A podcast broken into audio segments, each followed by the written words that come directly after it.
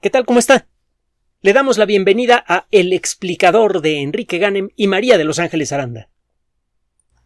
Cuando pensamos en extinciones masivas, inmediatamente viene a nuestra cabeza lo sucedido al final de la era de los dinosaurios, el impacto del gran meteorito y todo esto.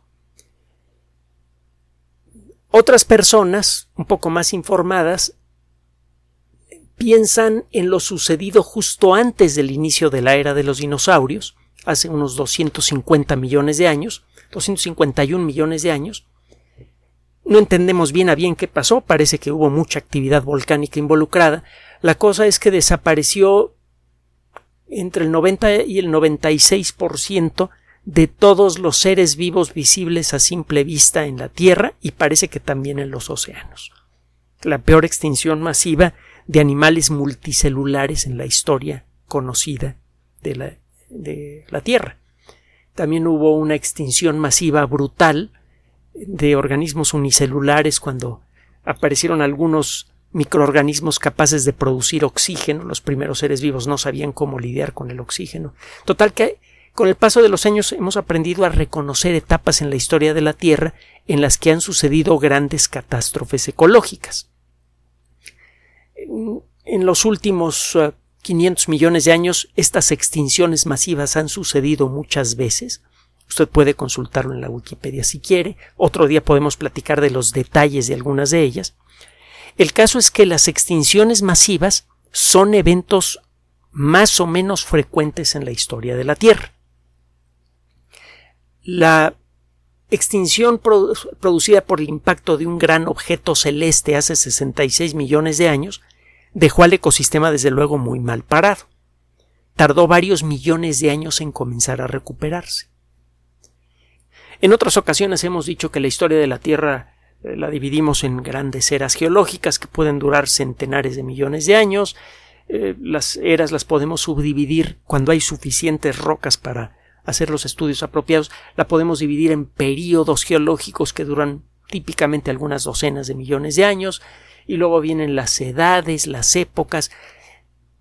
Mientras más recientes son las rocas, son más fáciles de encontrar. Es muy difícil encontrar rocas de tres mil millones de años, es mucho más fácil encontrar rocas de 300 millones de años y es facilísimo, para el que sabe, encontrar rocas que tengan 30 millones de años. Entonces el poder hacer divisiones más precisas de etapas de la historia de la Tierra que sean más o menos recientes es más fácil. Bien, sabemos que después de la extinción de los dinosaurios y por un tiempo más o menos prolongado, el clima de la Tierra fue, en términos generales, lo que llamaríamos tropical. La temperatura era eh, en general agradable en todo el planeta, eh, había lluvias muy intensas, había monzones, temporadas de lluvia muy intensas en, muchos rincones del planeta. de hecho, hay evidencia de que la temperatura estuvo creciendo a lo largo de varios millones de años. Y se vino una etapa en la historia de la Tierra, un periodo geológico en donde ocurrió un cambio muy importante en el clima. Este periodo se llama el Oligoceno comenzó hace casi exactamente 34 eh, millones de años, hace 33 millones 900 mil años.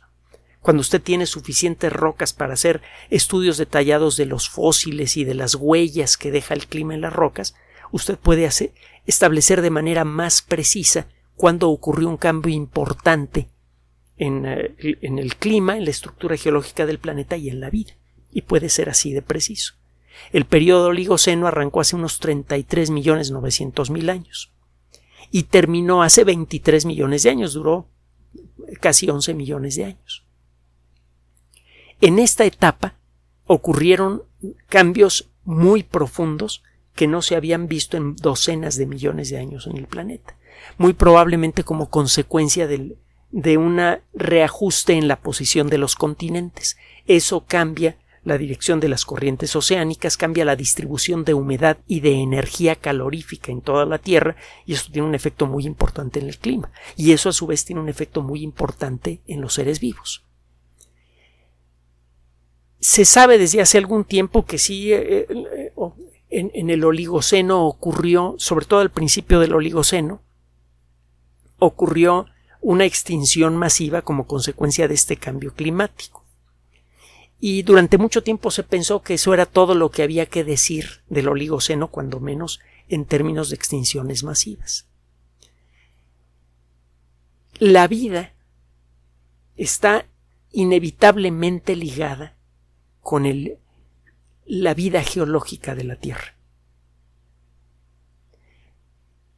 Todos los seres vivos dependemos, a final de cuentas, de la atmósfera, que es una capa muy delgada de aire, que tiene cuando mucho quizá 100 eh, eh, kilómetros de espesor aproximadamente.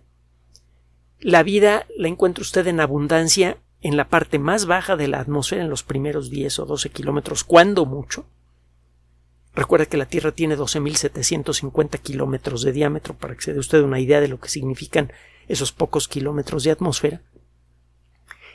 Y lo que sucede en esa atmósfera es muy sensible a lo que pasa en la superficie geológica del planeta.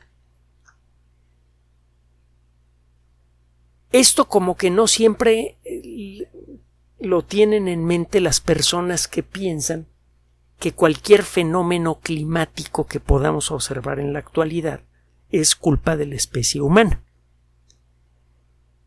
Es más claro para las personas que hacen ecología o las personas que hacen paleontología. Un grupo de investigación que se dedica a la paleontología acaba de publicar un trabajo muy interesante en la revista Communications Biology.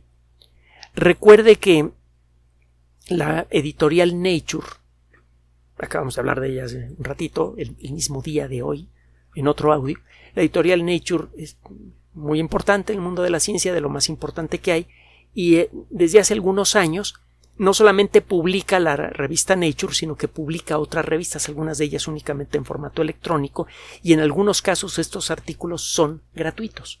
Por ejemplo, en la revista Communications Biology, Comunicaciones de Biología.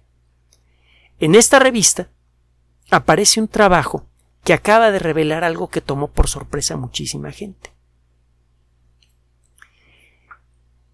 Llegamos a creer que después de la extinción inicial que hubo al principio del Oligoceno, ya no hubo otra extinción masiva global importante, sino hasta la fecha actual, en la que como consecuencia de la actividad humana, principalmente por la expansión de la población humana generada por la sobrepoblación, eh, pues que se extinguieran tantos organismos en un intervalo de tiempo tan breve. Se creía que la Tierra había permanecido con un ecosistema más o menos estable. Y resulta que no. Este grupo de investigación, eh, eh, encabezado por científicos de la Universidad de Salford, acaba de revelar una extinción masiva que había escapado a la atención de los paleontólogos. Y lo que encontraron es que la población de mamíferos, cuando menos en muchos puntos de lo que ahora es el continente africano, disminuyó de manera escandalosa en un intervalo de tiempo muy breve. Eh, había algunos animales carnívoros, los hienodontes, había eh, grupos de roedores, algunos de ellos grandes, eh, el grupo al que pertenecen los puercoespines y otros animalitos, eh, varios grupos de primates, incluyendo algunos primos de nuestros ancestros más lejanos.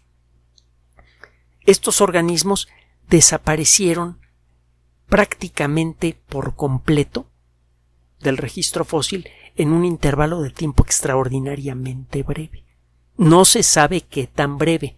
No es posible, en la mayoría de los casos, mm, determinar cuándo un fenómeno sucedió en menos de cien mil años en el registro fósil. Si un evento ocurrió en menos de cien mil años, significa que podría haber ocurrido en 99.999 años o en 15 minutos. No hay forma de saberlo. Lo más probable es que este fenómeno haya durado unos pocos miles de años o unas pocas decenas de miles de años, que en tiempo paleontológico es nada. en tiempo humano parece eterno. Desaparecieron muchos grupos importantes de, eh, mamíferos, incluyendo muchos grupos cercanos al nuestro, y fue necesario esperar varios millones de años, alrededor de 5 millones de años, para que las poblaciones se restablecieran.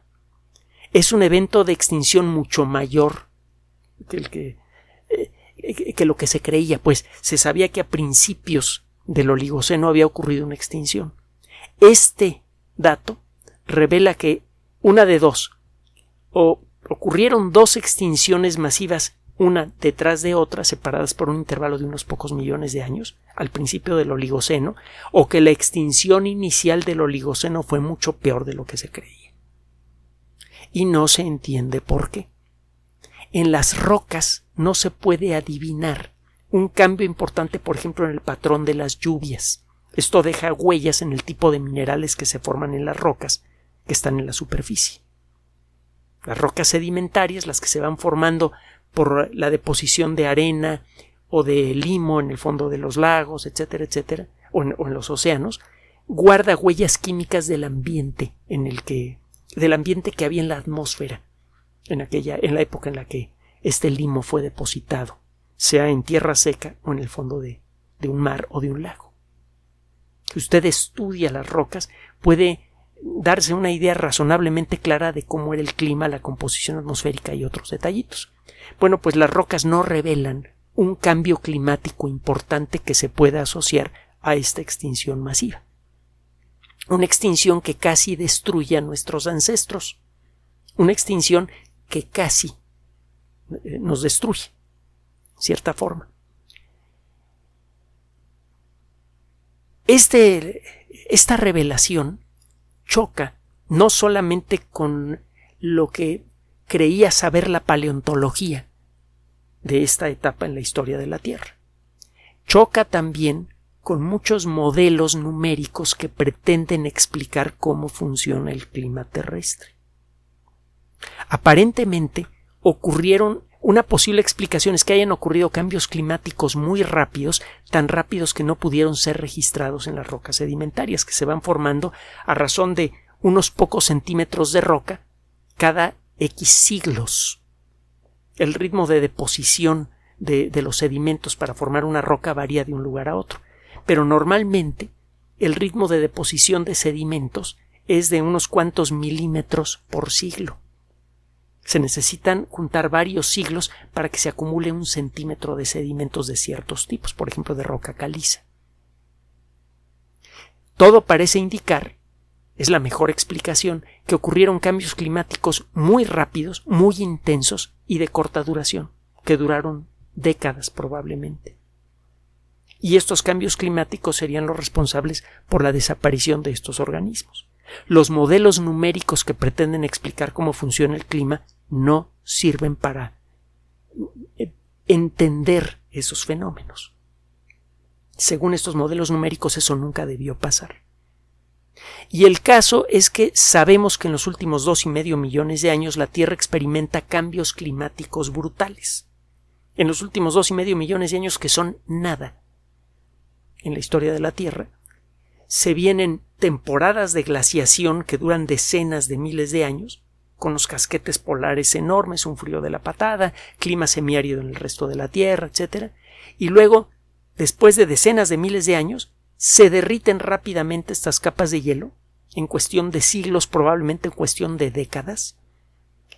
Luego se viene un aumento brutal de la temperatura, se estabiliza la temperatura y se viene un intervalo con un clima más o menos estable, lo que se llama un periodo interglaciar, como en el que estamos viviendo ahora. Esto ha sucedido como una veintena de veces en los últimos dos millones de años.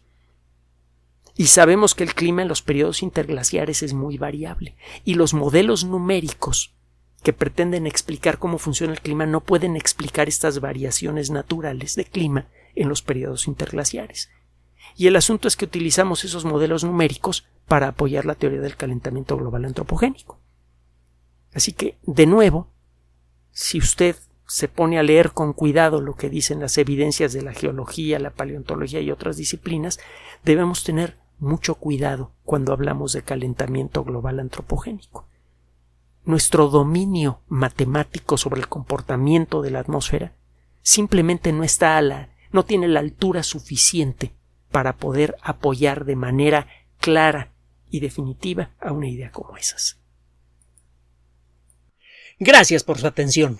Además de nuestro sitio electrónico www.alexplicador.net, por sugerencia suya tenemos abierto un espacio en Patreon, el explicador Enrique Ganem, y en PayPal, el explicador patrocinio por los que gracias a su apoyo sostenemos este espacio. Puede usted descargar gratuitamente estos audios en formato MP3 en Spotify y en iTunes como El Explicador sitio oficial y en SoundCloud como El Explicador y con formato de video en YouTube en El Explicador sitio oficial. Recuerde nuestras redes sociales de siempre, Twitter Enrique-Ganem y en Facebook Enrique Ganem sitio oficial, El Explicador y los grupos que usted ya conoce. Finalmente, el explicador siempre somos María de Los Ángeles Aranda y Enrique Ganem. Gracias.